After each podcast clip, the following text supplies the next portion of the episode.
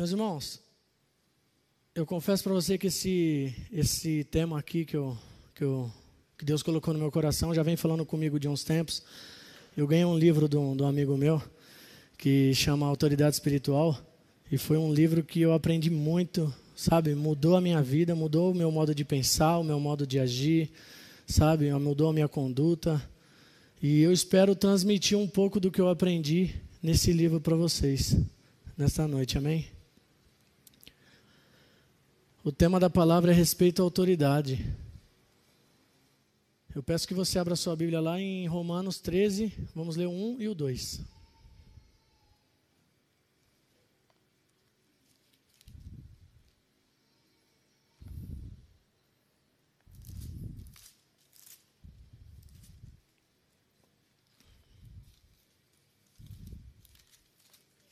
Romanos 13, 1 e 2.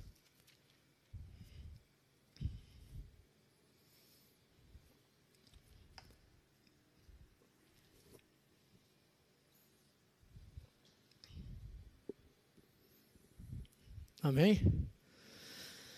Diz assim: que todos estejam sujeitos às autoridades superiores, porque não há autoridade que não procede de Deus, e as autoridades que existem foram, foram por eles ele instituídas. Assim, aquele que se opõe à autoridade resiste à ordenação de Deus, e os que resistem trarão sobre si mesmo condenação. Senhor, meu Deus, meu Pai, muito obrigado por mais um dia em tua casa, mais um dia em tua presença, Senhor. Eu peço que o Senhor me ajude a transmitir aquilo que o Senhor colocou no meu coração, Pai. Que não seja eu aqui, mas sim o Espírito Santo, Senhor. Oh, meu Pai, eu peço que o Senhor me dê sabedoria para transmitir essa palavra, meu Pai. Em nome de Jesus, eu peço a tua ajuda nesse momento, Senhor. Amém. Meus irmãos, olha que profundo que é esses dois versículos. Que todos estejam sujeitos às autoridades superiores. Ou seja, independente se você gosta ou não, se você vai com a cara dele ou dela ou não, você tem que respeitar. Ah, mas aquele cara ali, ele não é. Sei lá, as atitudes dele não, não bate caminha. Não interessa, meus irmãos. Você tem que respeitar. Isso aqui é o que Deus falou fortemente no meu coração. Como primeiro exemplo dessa passagem, eu vou usar o apóstolo Paulo, meus irmãos. O que, que aconteceu? Antes de reconhecer a autoridade, Paulo tentou acabar com a igreja. O que, que Paulo era? Ele era um perseguidor da igreja. Ele ia na, na porta das casas, e atrás dos cristãos e colocava eles na cadeia. Ou seja, imagine trazendo para a nossa realidade, porque Paulo não era um, um qualquer pessoa. Paulo era um cara conceituado naquela época, então imagine você vindo para a igreja num domingo com a sua família e no meio do caminho você é abordado por um Paulo da vida e vai parar na cadeia. Então, é bem interessante o que Paulo fazia e mesmo assim Deus tinha alguma coisa para ele, Deus queria usar a vida dele. E depois, se você quiser, até você pode olhar lá em Atos 8:3 diz que Paulo ele era um grande perseguidor da igreja. Mas depois ele teve um encontro com Jesus e aquele encontro mudou a vida dele. Paulo entendeu que era muito difícil se revelar contra a autoridade divina, ou seja, os ungidos do Senhor. Ele queria se meter com os ungidos do Senhor. E depois ele descobriu que era muito difícil, não, não ia ter como. Por mais que ele tentasse, por mais que ele quisesse, ele não ia conseguir se meter com, com os ungidos do Senhor. Imediatamente ele, quando Deus apareceu, ele no redemoinho, né? Ele se abaixou, se curvou e reconheceu Jesus como autoridade. E naquele momento ele ficou cego, ele ficou cego por três dias. E a partir desse encontro começou o tratamento na vida de Paulo. Foi a partir daí que a vida dele começou a mudar, que ele começou a reconhecer o Deus Todo-Poderoso. Mas o que precisava aprender aquele que tinha livre acesso à sala dos governadores e do sumo sacerdote? Como eu falei, Paulo não era um qualquer. Como, o, que, que ele, o que precisava aprender aquele que foi instruído por Gamaliel? Quem foi Gamaliel? Foi o homem mais sábio daquela época. Imagine, você foi instruído por um homem mais sábio que a gente tem hoje.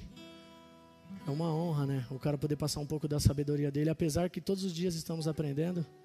Então, o que, que precisava aprender aquele que não parava de ameaçar e perseguir a igreja?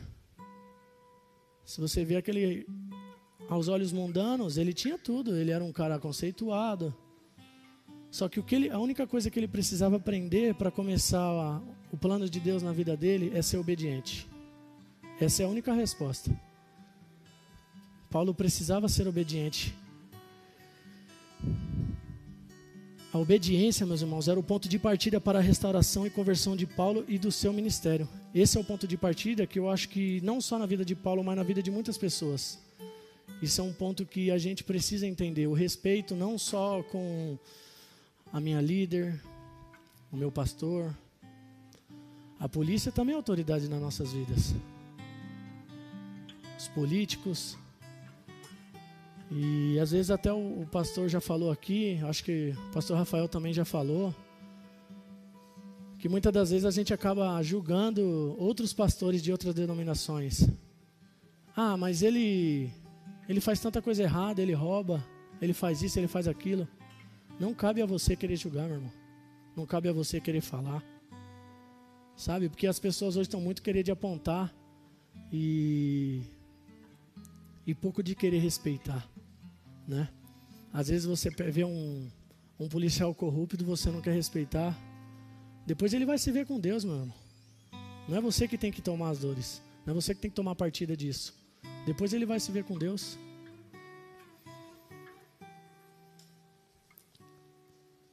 E qual foi a prova que Paulo começou a submeter, se submeter à autoridade? Qual foi a prova? Foi o momento que ele foi para Damasco e encontrou um homem chamado Ananias. Quem era Ananias? Humanamente falando, ele não era um, um respeitado homem de negócios, um, um homem nobre, um homem bem respeitado como hoje aqui, sei lá, um, um vereador, autoridade para nós, um prefeito. Ele era um ser humano qualquer, um trabalhador tal, só que a diferença dele é a diferença que eu quero ter na minha vida. Eu não quero ser conceituado aos olhos mundanos. Eu quero ser conceituado aos olhos de Deus. Ele era apenas um cristão cheio do Espírito Santo, cuja vida estava em total submissão a Deus. Em total submissão a Deus, meus irmãos. A vida dele estava totalmente nas mãos de Deus. Aí você pensa, né? Ah, mas Paulo, ele era um homem capacitado, né, um homem formado. Por que, que ele ia dar ouvido para Ananias, que tipo não era ninguém, entre aspas? E a resposta é o, conhecimento da autoridade espiritual. Se Paulo não tivesse é, encontrado com Deus naquele momento, talvez ele não teria reconhecido a autoridade de Deus na vida de Ananias. Então, essa parte aqui, ela faz nós é, aprender um princípio que todo aquele que conhece a autoridade lida com a autoridade e não com o homem. Obedecemos a autoridade de Deus que está nesse homem. É como eu falei aqui no começo, meus irmãos. vou dar, dar um exemplo mais próximo aqui da gente. Tem a Dani, tem um pastor. Ah, mas eu não gosto da Dani, meu. A Dani, sabe, é chata, é isso. Mas ela é sua líder. Ela, Deus que colocou ela lá. Ah, mas ela não está preparada. Quem é você para falar se ela está preparada? Pastor Rubens assumiu a núclea. Quem é o pastor Rubens? Vai perguntar para Deus quem é o pastor Rubens, o que ele passou, o que ele lutou para chegar onde ele chegou. Então as pessoas estão muito de julgar, sabe? As pessoas estão muito de falar, de apontar, mas ela não sabe um pingo da sua história e quer falar de você.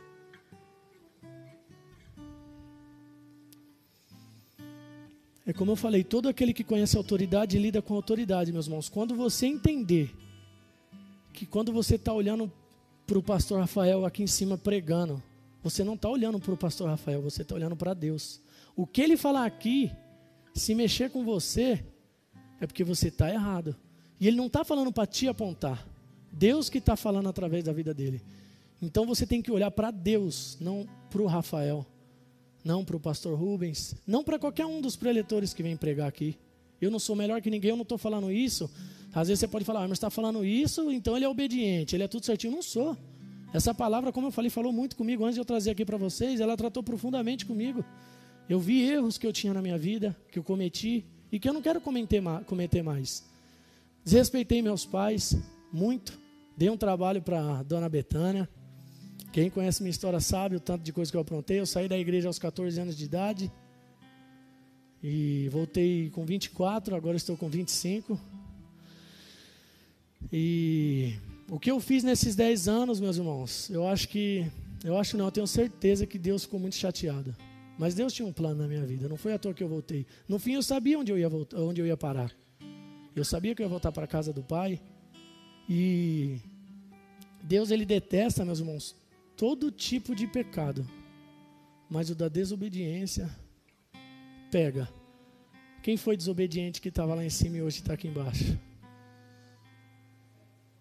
Então, eu acho que isso daí não é legal para a gente, não é legal para a gente ter na nossa vida a desobediência.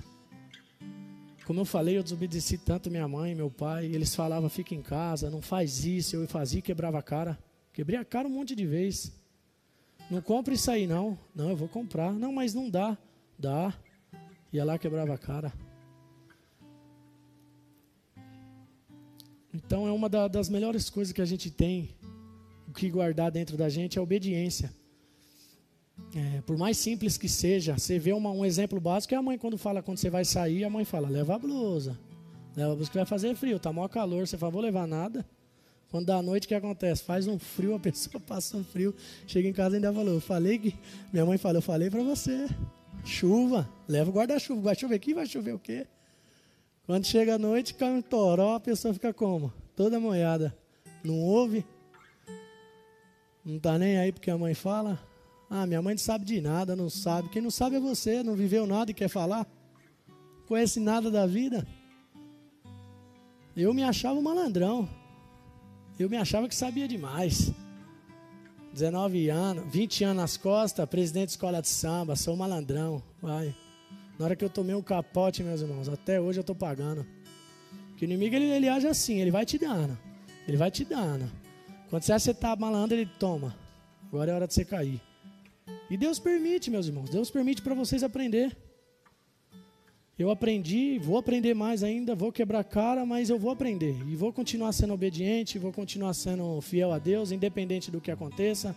Como eu falei, às vezes as coisas ruins acontecem e você fica questionando, fica brigando, mas é porque você não sabe o que está para acontecer depois. Você não sabe o que está para vir.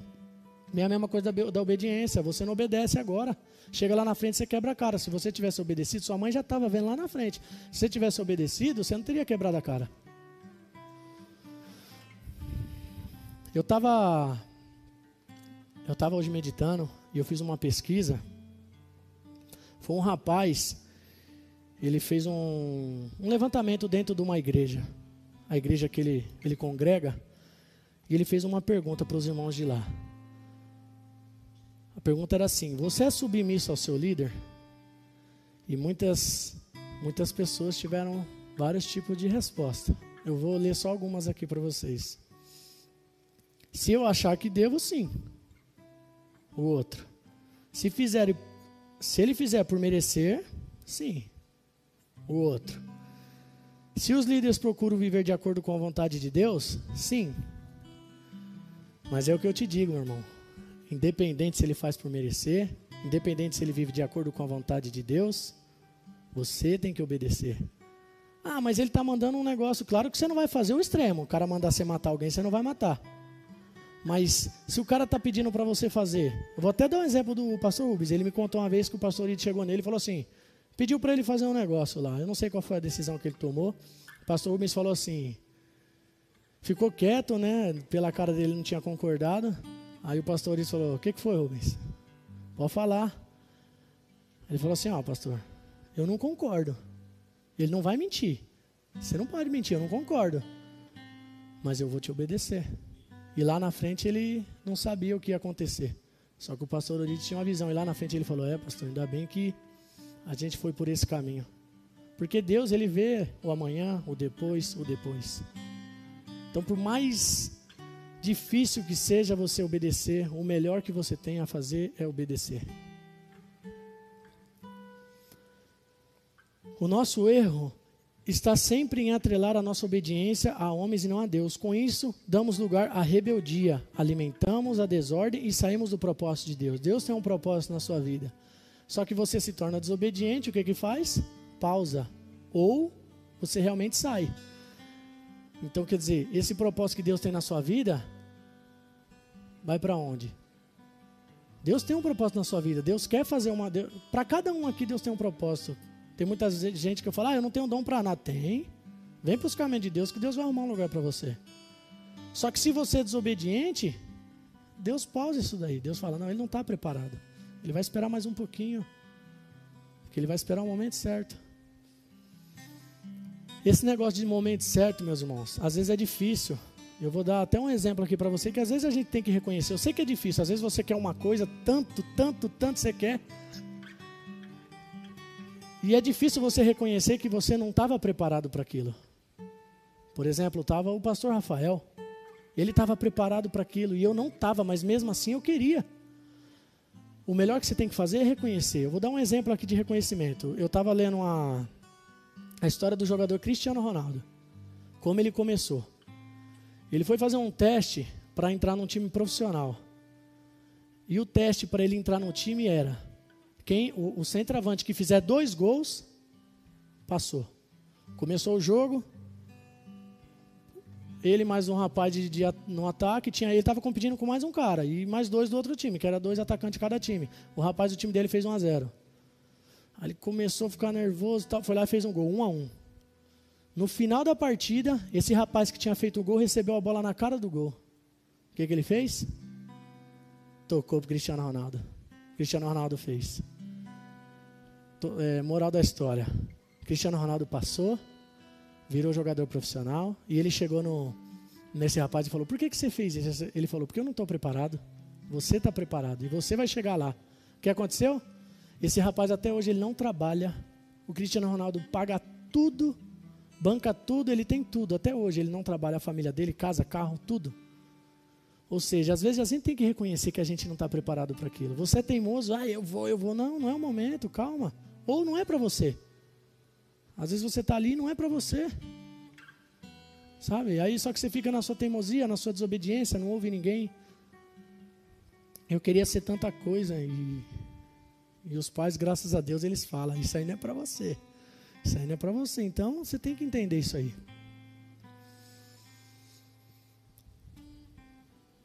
Para ficar gravado aí na sua mente, meus irmãos, o princípio da obediência não tem a ver com os homens, mas com Deus. Esse é o princípio da, da, da obediência. Mais uma vez, o princípio da obediência não tem nada a ver com os homens, mas com Deus. Aí tem uma situação que eu vi também, hoje eu estava tava em casa agora à tarde, eu vi uma situação que teve um pastor, eu não me recordo o nome dele, ele falou que chegou um irmão da igreja e perguntou assim, pastor, se a mãe e o pai proibir o filho de ir para a igreja, o que, que ele faz? Aí o pastor falou: obedece a mãe e o pai. Aí ele falou: mas por quê? Tem uma passagem da Bíblia que fala que se o filho largar, abandonar a mãe e o pai para viver com Deus, ele é digno de Deus, né? Ele falou: sim. Só que você não pode confundir a denominação igreja, a instituição igreja com Jesus. Jesus vai resolver seu problema, mas não porque você foi fiel à igreja, mas porque você foi fiel ao princípio da obediência, à autoridade. Você entendeu? Então Deus, Ele vai resolver o seu problema, mas não porque você foi fiel à igreja. A igreja tem um monte, mas porque você foi fiel a Deus, aos princípios de Deus, que é a obediência.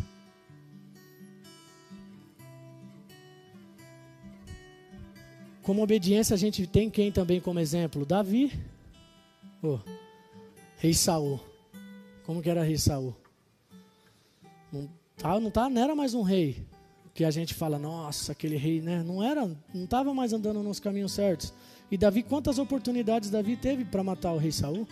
E o que, que ele falou? Longe de mim colocar minha mão no ungido de Deus, porque ele reconheceu a autoridade de Deus na vida do rei Saul. Por mais que ele estava errado, por mais que ele estava pecando, Davi reconheceu a autoridade de Deus na vida do rei Saul. Ele sabia que ele mais para frente seria o rei, mas foi tudo no tempo de Deus, não no tempo do rei Davi. Isso foi um grande exemplo. Não foi uma, não foi duas oportunidades que ele teve. Os próprios amigos dele falavam, vai, ele não foi. Ele era fiel a Deus, ele tinha um temor muito grande a Deus. O coração dele estava centrado na, na, na obediência a Deus. Um exemplo também, meus irmãos, de, de desobediência. Eu estava lendo no livro que a obediência começa de coisas simples. Por exemplo, o mais novo obedece os mais velhos. Isso, vou dar um exemplo de Miriam, Arão e Moisés. Moisés era o mais novo, só que Deus colocou autoridade na vida dele. Deus instituiu ele como autoridade. E Miriam e Arão, uma hora questionaram. Na verdade, Miriam questionou: Ah, por que, que Deus só fala com nós através de Abraão? Eu vou dar um exemplo para você. Eu sou o irmão do meio, minha irmã mais velha tem um Jonathan. Só que se amanhã o Jonathan vira líder do louvor, ou o pastor da igreja, ele é autoridade na minha vida. Independente que eu sou mais velho, que ele tem que me respeitar. Mas ele virou autoridade na minha vida e eu tenho que reconhecer isso. Então, a gente entende que o mais novo respeita o mais velho, mas nessa situação não tem como. E o que, que aconteceu com Miriam? Ficou leprosa. Sete dias separada do povo. Porque Moisés pediu por ela e Deus teve misericórdia e ouviu Moisés. Então esse é um exemplo, um exemplo negativo que a gente tem. A gente tem muito de questionar. E o maior exemplo de obediência, meus irmãos, foi Jesus Cristo. Esse foi o maior exemplo que a gente tem, que a gente tem que levar para o resto das nossas vidas. Vamos abrir lá em Filipenses 2:8.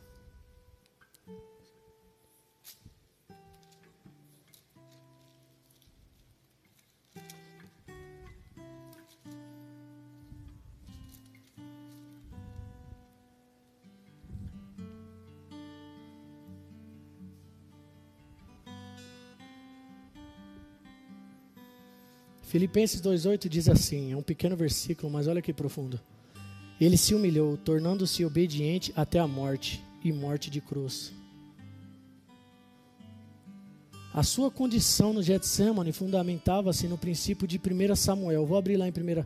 Na verdade, você não precisa abrir, não. Ó. 1 Samuel 15, 22 diz que para Deus obedecer é melhor do que sacrificar. Então, olha a importância que Deus dá. Obedecer é melhor que sacrificar. O que mais importava naquele momento para Jesus era a vontade de Deus. Não era o fato de ele morrer, de como ele ia morrer. Era a vontade do Pai ser feita. É isso que você tem que entender, meu irmão. Não importa como, o que e quando, o que importa é obedecer à vontade de Deus. Naquele momento, Jesus até disse em oração: é, não seja, porém, como eu quero, mas como tu queres. No cristianismo, a gente entende que a cruz é o ponto culminante, mas é porque Deus quis que fosse assim. Só que, como eu falei, naquele momento para Jesus, o que importava não era como ele ia morrer, por que, que ele ia morrer, como que ia ser feito, se ia doer, se não ia. Era que a vontade do Pai dele fosse feita. Isso era o ponto principal. Às vezes a gente pensa só que Jesus morreu para perdoar nossos pecados. Não, Jesus foi obediente ao Pai. A gente tem que ver por esse lado da história também.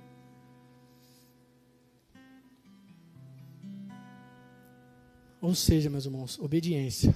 Obediência é o ponto principal. Se você quer que a sua vida vá para frente, se você quer que seu ministério vá para frente, seja obediente. Você na sua escola, respeite sua professora, respeite seu professor, faça suas lições. Você que está estudando em casa, faça suas lições sabe, está no trabalho, respeita os seus superiores. Eu trabalho lá no setor da impressão, são três cargos: ajudante, meu oficial e impressor. Ou seja, tem uma hierarquia. Então tem que ser respeitada essa hierarquia. Depois vem o líder, depois o gerente de produção, depois o gerente geral e assim vai. Então cada um respeita a sua hierarquia. Se um desses começar a desrespeitar, vai começar a ter problema. Então se você quer que sua vida vá para frente, se você quer que seu ministério vá para frente, Seja obediente. Só um, tomar uma água aqui.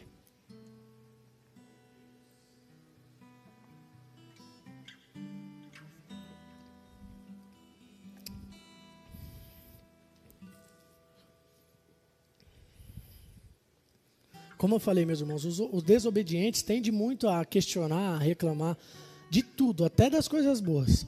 Acontece uma coisa boa na, na, vida do cara, o cara fala, pô, meu, caramba, eu ganhei isso aqui, bicho. Até de coisa boa o cara questiona, meu. Meu, vai agradecer, vai falar, obrigado, Deus. Pô, muito obrigado. Aí quando acontece coisa ruim, eu vou dar até um exemplo que aconteceu comigo. Eu até falei para para Tainá, quando o nosso carro foi roubado. A gente ia fazer compra, dispensa já estava vazia, nós fomos fazer compra, chegou lá fora, cadê o carro? Ela, amor, cadê o carro? Eu falei, vixe. Aí eu pensei assim, né? Caramba, será que eu não, não parei na rua de baixo? Porque onde eu morava lá, né, eu não tinha garagem, né? E aí você, cada dia você para num lugar que tem vaga. E eu fiquei pensando, pensando. Eu falei, não, mas o carro estava ali. E não está mais. Aí quando eu vi que ia começar a dar o desespero em mim, nela, eu falei, Deus deu, Deus tirou. Bendito seja o nome do Senhor. Esse carro não é meu, Deus. Eu preciso muito dele para ir para a igreja, para trabalhar, para fazer minhas compras, porque hoje em dia fazer compra, graças a Deus, tem Uber, né, para ajudar, mas para fazer compra de ônibus ninguém merece. Ainda mais eu que compro no atacadão, que é melhor, você vai vir com um desinfetante desse tamanho, um, um detergente desse tamanho vai levar como? Então é complicado, meus irmãos. O carro hoje em dia é essencial para nossa vida. Aquilo me entristeceu bastante, eu confesso para você, como aconteceu até com o nosso irmão Irineu, que até hoje não encontrou dele, mas Deus sabe de tudo, né? E eu tinha que ministrar aquele dia no culto. Eu não estava com o psicológico bom. Só que eu cheguei no meu emprego, o meu, o meu líder falou: E aí, você vai hoje? Eu tinha até pedido para sair mais cedo, porque o meu horário não bate. A Dani disse que não, não ia poder vir. Aí eu falei: Ó, para falar a verdade para você, eu não estou muito bem, não. Meu psicológico está abalado. Ele falou assim: Não, mas tem gente que está esperando a sua ministração hoje. Você precisa ir. Você não vai deixar de ir. Então você acorda, levanta essa cabeça e vai. Aí eu peguei, pensei, eu fui por canto, orei, vim, fiz a minha, a minha parte, entreguei o que Deus colocou no meu coração e achei o carro, meus irmãos, no outro dia. Talvez foi da minha postura, da postura da minha esposa, que não reclamamos, não murmuramos, pelo contrário, agradecemos pelo tempo que o veículo ficou com a gente. Deus, muito obrigado, ajudou muito, mas o Senhor sabe de tudo. E depois, quando a gente achou o carro, eu não tinha nem palavras para expressar o sentimento. Claro que às vezes né, o bem material não é tudo, né, meus irmãos? Mas ajuda. A gente luta tanto para ter um carro e vem um cara e rouba em 10 segundos, meu. E leva embora para vender um carro de 15 mil para vender por 3 mil, 2 mil. Dá um desgosto muito grande. E talvez pela minha postura, a postura da minha esposa, a gente achou. Deus gosta de nos testar. Talvez foi um teste. E eu acho que a gente passou nesse teste. É, a gente tem que estar tá fundamentado na palavra para poder suportar. A gente tem que estar tá lendo. Estou fazendo um plano de leitura que o pastor passou para a gente. E espero que quando eu terminar ele, eu não vou parar. Porque a palavra se renova a cada dia. E é muito bom quando você quer falar de Deus e tem argumentos. Ninguém te engana mais. Sabe? E, é muito gostoso também que você lê, você não tem tempo para ficar pensando em besteira, em ficar assistindo jornal que só parece desgraça. Não tem tempo para ficar sabe? Brigando com a mulher dentro de casa. Para jogar videogame você tem um tempinho.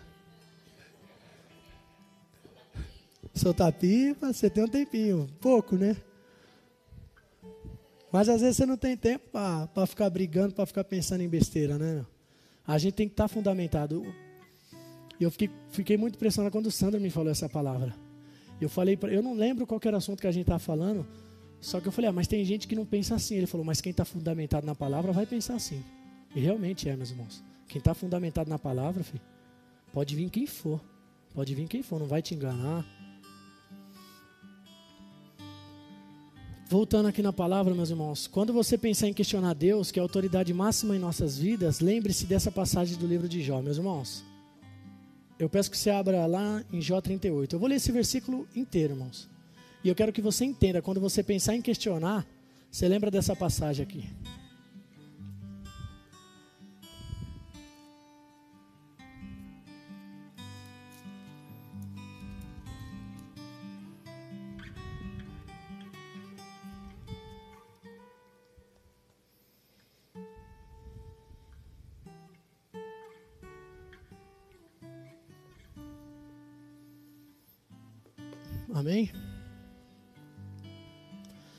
Jó, nós vamos ler o versículo 38.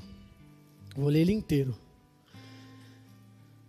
Primeira resposta de Deus a Jó. Então, do meio de um redemoinho, o Senhor respondeu a Jó e disse: Quem é este que obscurece os meus planos?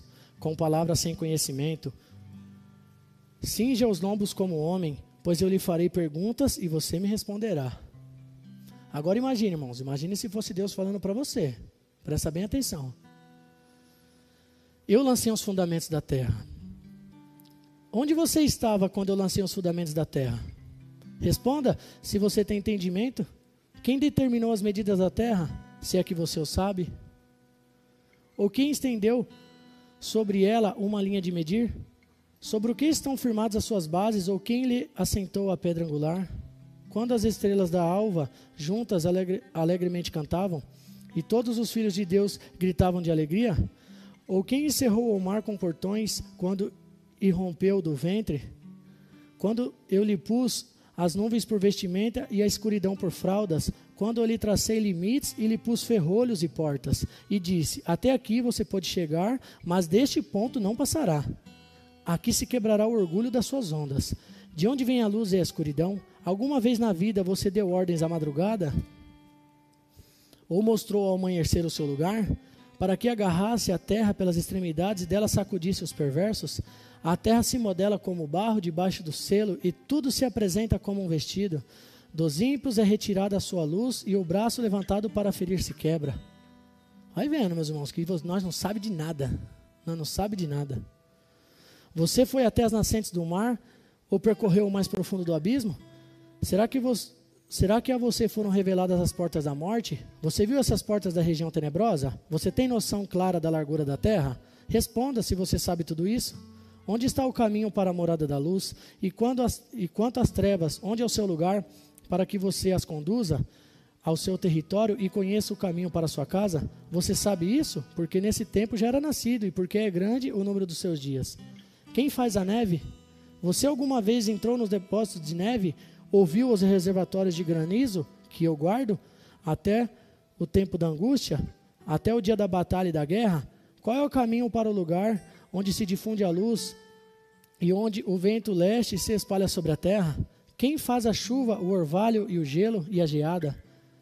Quem abriu canais para o aguaceiro, o caminho para os relâmpagos e trovões, para fazer chover a terra onde não há ninguém e nos lugares desertos onde ninguém mora, para des descedentar a terra deserta e assolada, e para fazer crescer os renovos da erva. Por acaso a chuva tem pai? Ou quem gera as gotas de orvalho? De que, de que ventre procede o gelo? E quem dá a luz e a geada do céu? As águas ficam duras como a pedra e a superfície das profundezas se torna compacta. Você conhece as leis que governam o céu? Será que você pode atar as correntes de sete estrelas ou soltar as cordas do Órion? Você pode fazer aparecer a constelação a seu tempo ou guiar a ursa maior com os seus filhos? Você conhece as leis que governam os céus e pode estabelecer a sua influência sobre a terra? Quem pode derramar a chuva? Você é capaz de, se levantar, de levantar a sua voz até as nuvens para que a abundância das águas cubra você? Você pode dar ordem aos relâmpagos para que saiam e lhe digam as suas ordens? Quem pôs sabedoria no coração ou deu entendimento à mente? Quem pode numerar com sabedoria as nuvens? Ou os cântaros dos céus? Quem pode despejar para que o pó se transforme em massa sólida e os torrões se apeguem uns aos outros? Quem alimenta os animais e as aves? Será que você que caça a presa para a leoa? Não, será que é você que caça a presa para a leoa ou mata a fome dos leãozinhos? Quando se agacham nos covis e ficam à espreita nas suas covas? Quem prepara o alimento para o corvo quando os seus filhotes clamam a Deus e andam vagueando por não terem o que comer? Olha o tanto da sabedoria de Deus e você acha que você sabe de alguma coisa. Você não sabe de nada, meu. Aí você quer questionar ainda, você não sabe de nada. Não importa a idade que você tem, você tem 20, 30, 40, 50, você não sabe de nada. Olha o, ta o tamanho da sabedoria de Deus e você quer questionar, você quer ser desobediente. Olha essa parte aqui, quem alimenta os animais e as aves. Quando a ave levanta, o que, que ela tem para comer? Ela tem um café da manhã? Não, ela vai procurar e Deus dá para ela. Quando chega no almoço, o que, que ela tem para comer? Na sua casa você tem seu almoço, né? Mamãe faz. Ou a esposa. E a ave? Ela vai atrás. E quando ela vai dormir, onde que ela repousa? Tem que procurar um lugar para repousar, um lugar seguro? Tudo isso Deus está provendo, meus irmãos. E você não sabe de nada e quer questionar e quer falar. Você tem que parar de questionar, você tem que parar de falar. Você tem que ficar quieto e ouvir mais. É isso que você precisa. Quando eu falo você, você, eu, é todo mundo. Nós precisamos ouvir mais. Tem pessoas que é mais sábia calado do que falando.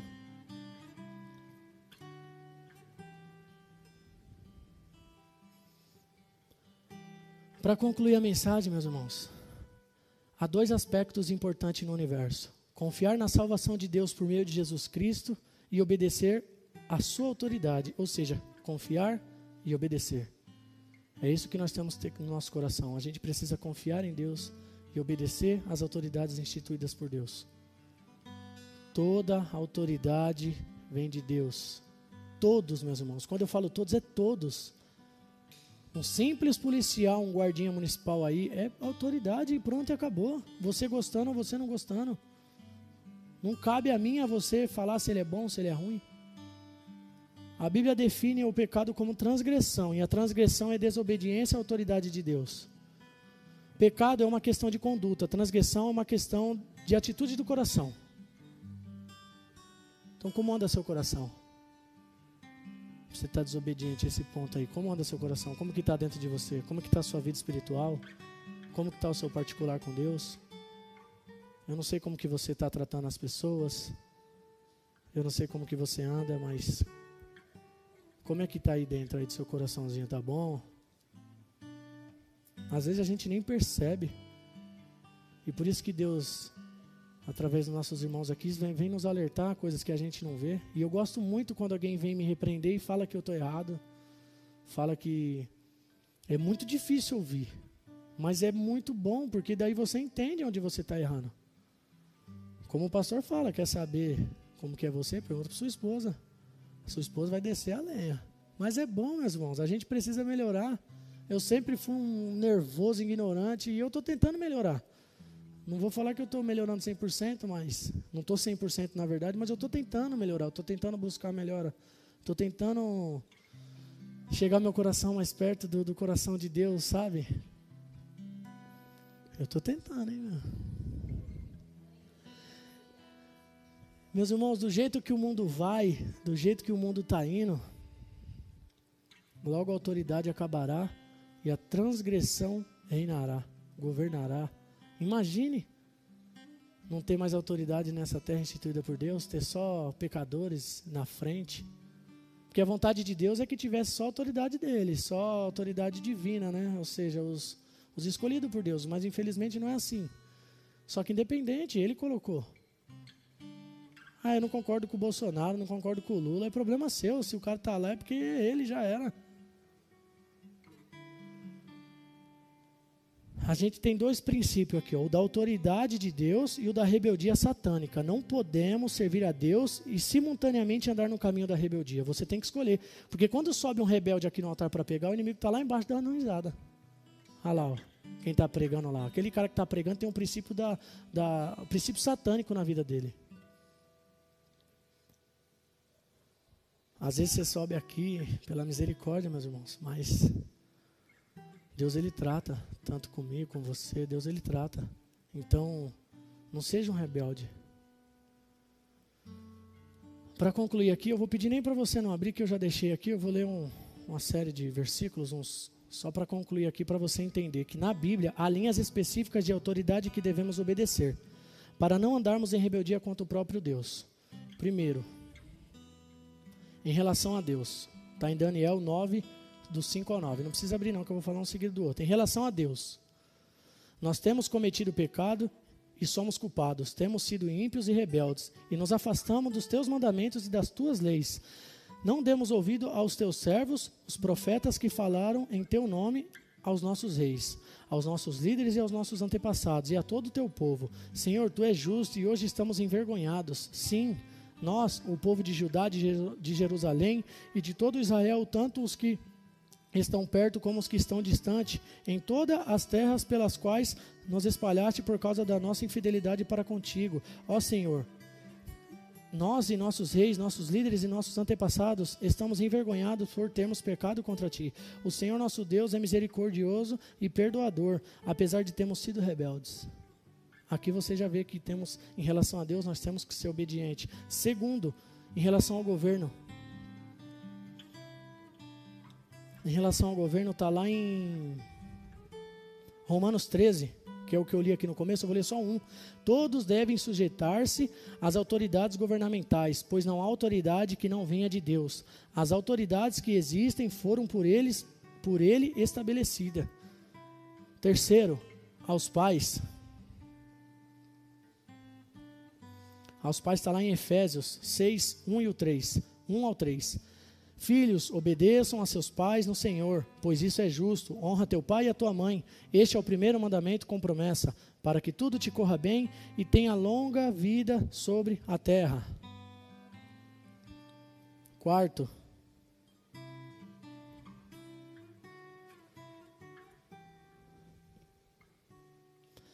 a esposa em relação ao marido. 1 Pedro 3, 1. Semelhantemente, vós mulheres, sede sujeita aos vossos próprios maridos, para que também, se alguns não obedecem à palavra, pelo porte de suas mulheres sejam ganhos sem palavra. 5. Ao patrão. Ao patrão está lá em 1 Pedro 2, 18 ao 23. Escravos, sujeitem-se a seus senhores com todo o respeito, não apenas aos bons e amáveis, mas também aos maus não apenas aos bons e amáveis, mas também aos maus. Como eu falei, não cabe a mim você falar se ele é bom se ele é ruim. Se sujeite, só isso. Porque é louvável que, por motivo de sua consciência para com Deus, alguém suporte aflições sofrendo injustamente. Pois que vantagem há em suportar açoites recebidos por terem cometido o mal? Mas se, supor, mas se vocês suportam sofrimento por terem feito o bem, isso é louvável diante de Deus. Para isso vocês foram chamados, pois também Cristo sofreu no lugar de vocês, deixando-lhes exemplo para que sigam seus passos. Ele não cometeu pecado algum e nenhum engano foi encontrado em sua boca. Quando insultado, não revidava, quando sofria, não fazia ameaças, mas entregava-se àquele que julga com justiça. O sexto, aos líderes da igreja. Obedecei a vossos pastores e sujeitai-vos a eles, porque velam por vossas almas, como aqueles que hão de dar conta delas, para que o façam com alegria e não gemendo, porque isso não vos seria útil.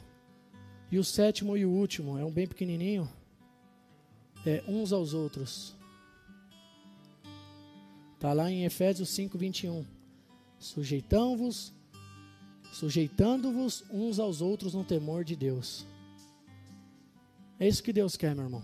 Deus quer que você seja obediente do mais novo para o mais velho, respeite a sua mãe, o seu pai, respeite, sabe, seja obediente ao seu pastor, ao seu líder, seja obediente aos policiais, a toda autoridade, vereador, prefeito, presidente, enfim, você tem que obedecer, não importa ou se você concorda ou não. Como eu falei, não cabe a mim a você julgar. O que cabe a nós é só obedecer e é isso que Deus quer de você. E você pode ter certeza que se você obedecer, Deus vai te honrar, meu irmão. Para encerrar essa palavra, meus irmãos, eu vou cantar uma música do Thales Roberto que chama Mesmo Sem Entender, Eu Confio em Ti. Então, mesmo que você não entenda, meus irmãos, você tem que obedecer e confiar nele, não há outro caminho. Você não sabe como que é o fim da história, você não sabe como vai acabar. Então vamos parar de, de vaidade, parar de frescura. E vamos obedecer mais a Deus.